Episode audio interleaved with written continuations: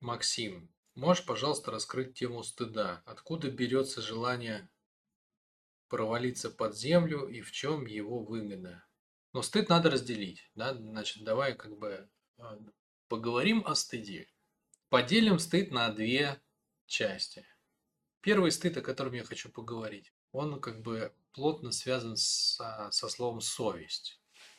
Совместная весть. Это, это что значит? Да, у нас, условно говоря, есть коллективный договор.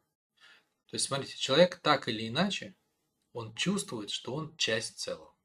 Но это же правда, да? То есть, человек даже пространственно. Вот вы можете представить человека а, вне связи с окружающей Вселенной. Это же невозможно. То есть, даже вот рисовать человека. Ну, нарисовал ты контур тела, да? Ну, он же будет стоять на полу у вас или на земле. Но он же не может в воздухе висеть. Если он висит в воздухе, это что значит? Он падает. Это, вы, это значит, вы умудрились нарисовать падающего человека. При любом другом раскладе он стоит на чем-то, то есть он, а, он является продолжением той поверхности, как телесный объект, на котором он стоит. Да? То есть человек как бы сам по себе человек не существует. Он как тело не существует, потому что ему надо на чем-то находиться. И без поверхности он не существует. Он не существует без воздуха, которым он дышит, без сигналов, которые он слышит э, ушами и видит глазами, там, ну и так далее. Ну а самое главное, человек это социальное существо. Как мы это можем увидеть? Ну, во-первых, человек один в природе не выживает. Вытаскивать его куда-нибудь там в пустыню, в водную или в песчаную, и он там помрет. В лесу еще, может быть, выживет, но за счет того, что там, а, ну, тоже мало кто выживет на самом деле с большой вероятностью с ума сойдет от, э, от одиночества. А еще, как мы это видим, человек не рождается готовым, понимаете? То есть его сознание работает таким образом, как вы его воспитали. То есть человек это воспитываемое другими социальными а, объектами, то есть людьми, да, социальными связями, социальными взаимодействиями. То есть у него он, как бы, понимаете, он рождается с с пустой коробкой, куда социум дальше кладет какие-то знания, представления, там, какие-то штучки. И вот без этого человек не состоится. Иначе это будет Маугли, он будет как бы правой ногой себе ухо чесать. Ну и все, тут нет человека. Тут есть тело, да, человеческое, но внутри там сидит животное. Поэтому человек это социальное существо, понимаете? Его жизнь напрямую зависит от того, что в него положили окружающие люди. Все, точка. Без вариантов. Ничего другого тут нет. Какие книжки ты прочитал, какие слова ты слышал, что ты ел, что ты пил, кто за тобой следил и так далее. Поэтому на глубинном уровне, даже если человек живет по принципу человек человеку волк, смотрит зверем на всех люто, всех ненавидит, там, я не знаю, маму с папой не любит и так далее и тому подобное. Даже если человек вот такая вот такая такая вот э, озверевшая, да, вот такое озверевшее состояние имеет, он все равно где-то на каком-то уровне осознает, что он часть этого мира. И даже при всем вот этом, со своим звериным лицом и отношением, он же не уходит из этого социума в пустыню, понимаете? Он не уходит. Он остается в нем жить.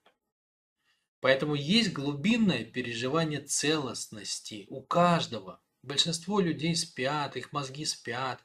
Они не чувствуют ближнего своего, как самого себя, а, они чувствуют ближнего как что-то чужое и игнорируют тем самым самое базовое, глубинное, божественное переживание, что мы все единый организм. Понимаете? Вот это есть у каждого. У каждого человека.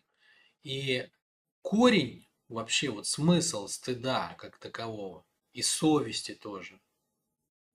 Когда говорят бессовестный, что имеет в виду?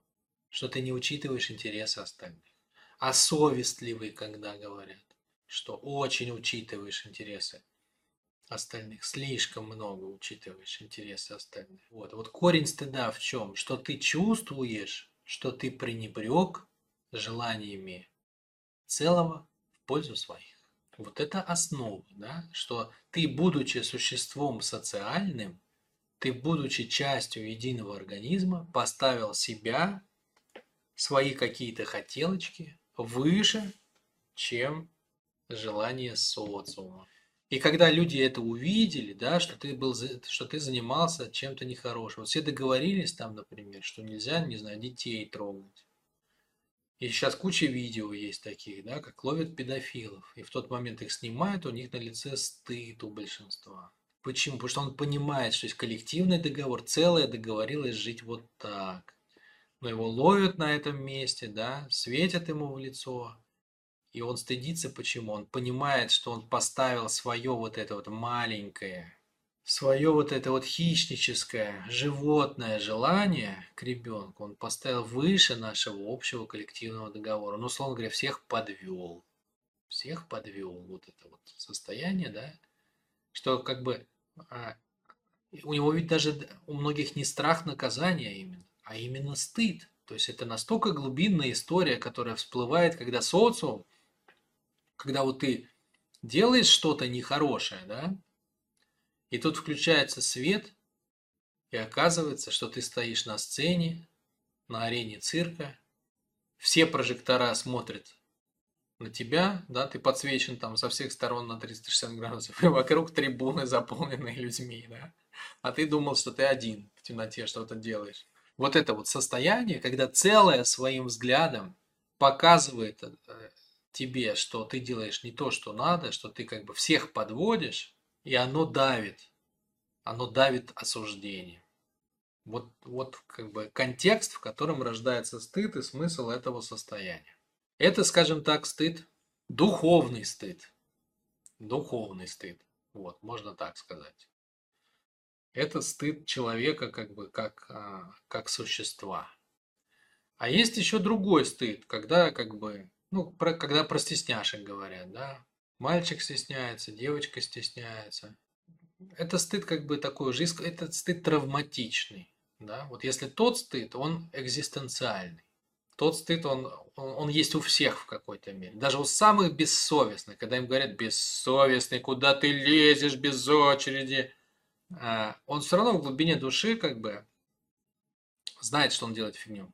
Он просто может как бы а, играть в игру, что типа он, он настолько наглый, что он имеет в себе силу не, не ориентироваться на это, но он все равно чувствует.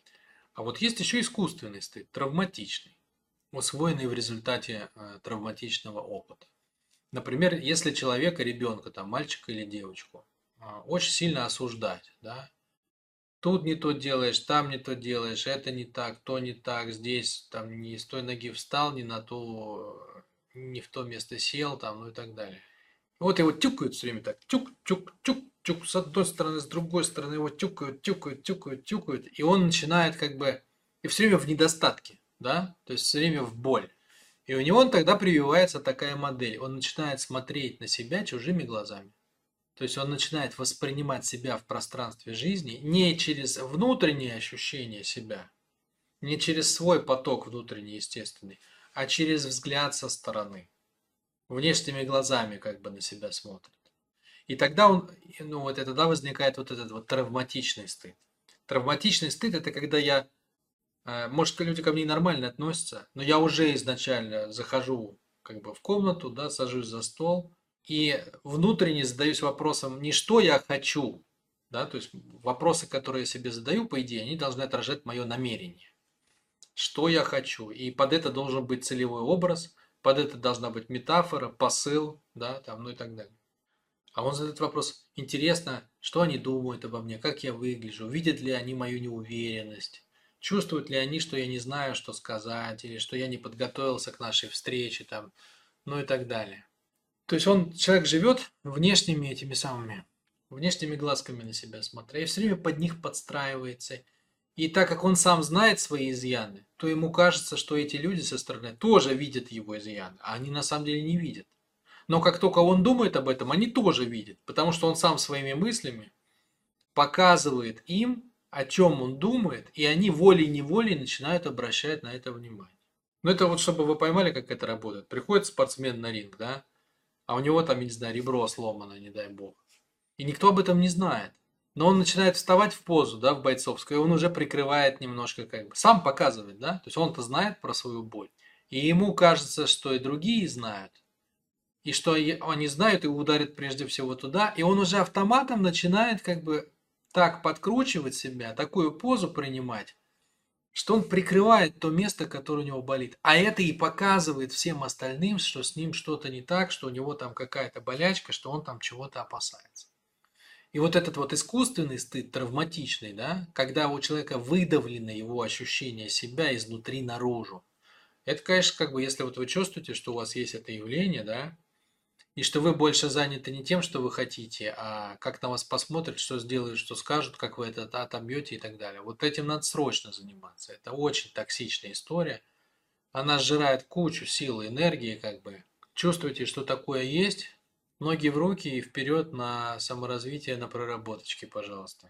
Это точно пришло от мамы с папой, поэтому там силы корней, расстановочки с родителями или со мной лично. Дальше травматику проживаем, да, практику принятия и целевой образ, как бы вы хотели вообще в пространстве жизни себя чувствовать, чтобы ваш поток выливался наружу, а не завихрялся так, что он идет, потом он теряется, потом оказывается, что вы смотрите на себя глазами других, вы под них подстраиваетесь, своих желаний вы при этом уже не чувствуете, и в итоге это проигрыш за проигрышем. Вот, вот эта история как бы в ней не стоит находиться долго.